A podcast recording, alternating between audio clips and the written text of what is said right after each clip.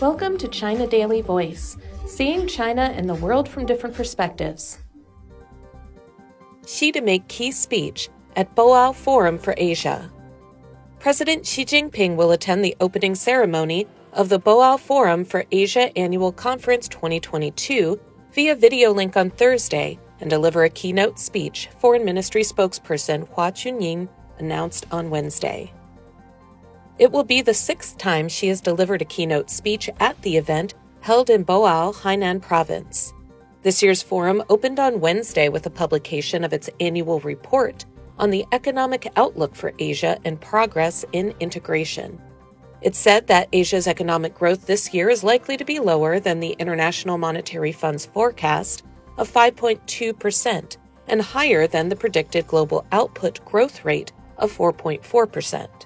The report said the Asian economy will remain in the process of recovery this year, and there will be moderate growth amid mounting pressures from the COVID 19 pandemic, geopolitical tensions, monetary policy adjustments in the United States and Europe, and rising commodity prices. Zhang Yuyan, director of the Chinese Academy of Social Sciences Institute of World Economics and Politics, said on Wednesday that the Asian economy is projected to sustain its recovery, and its annual growth rate may reach 4.8% this year, mainly aided by the growth of China's economy. Despite the resurgence in COVID 19 cases, the Russia Ukraine conflict and rising commodity prices clouding Asia's economic outlook, East and South Asian economies, such as those in China, the Association of Southeast Asian Nations, and India, are estimated to see a faster pace of economic recovery than the global level, said Li Baodong, Secretary General of the Boao Forum for Asia. Asian economies will remain the ballast for the world economy and a booster for multilateral cooperation, Li added. With the recovery of the global economy, international trade and investment resumed their growth in 2021, the report said. Trade and investment in Asia achieved a bigger rebound in the year, and its share in global trade and investment further increased. Citing the IMF's calculation, the report said the weighted real GDP growth of Asian economies in 2021 was 6.3%, significantly higher than the negative 1.3% growth in 2020 and also higher than the global level. In addition, Asian economies' share of global GDP will continue to grow to 47.7% in 2022. The report said Asian economic integration will be accelerated by the coming into force of the Regional Comprehensive Economic Partnership, which is the world's largest trade agreement involving 15 economies, all 10 members of ASEAN, as well as China, Japan, South Korea, Australia, and New Zealand.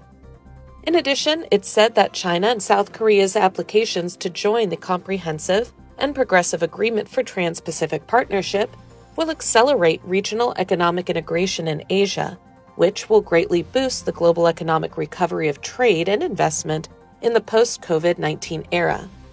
Fueled by continued liberalization and facilitation of trade and investment, trade and investment in Asia are expected to maintain their growth momentum in 2022. In Asia, China is seen as a stabilizer in regional trade, contributing significantly to the recovery of the Asian economy, the report said. Sang Baichuan, an economics professor at the University of International Business and Economics in Beijing, highlighted China's faster than expected 4.8% year on year growth in the first quarter of 2022, despite a weakening in economic activities in March amid resurgent domestic COVID 19 cases, saying that this demonstrates the strong resilience of China's economy.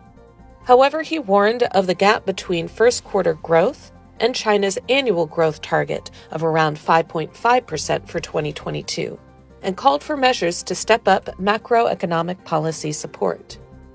Themed The World in COVID 19 and Beyond Working Together for Global Development and a Shared Future, the Boao Forum for Asia is expected to focus on international unity and global cooperation, with a key focus on post pandemic development. That's all for today. This is Stephanie, and for more news and analysis, buy the paper. Until next time.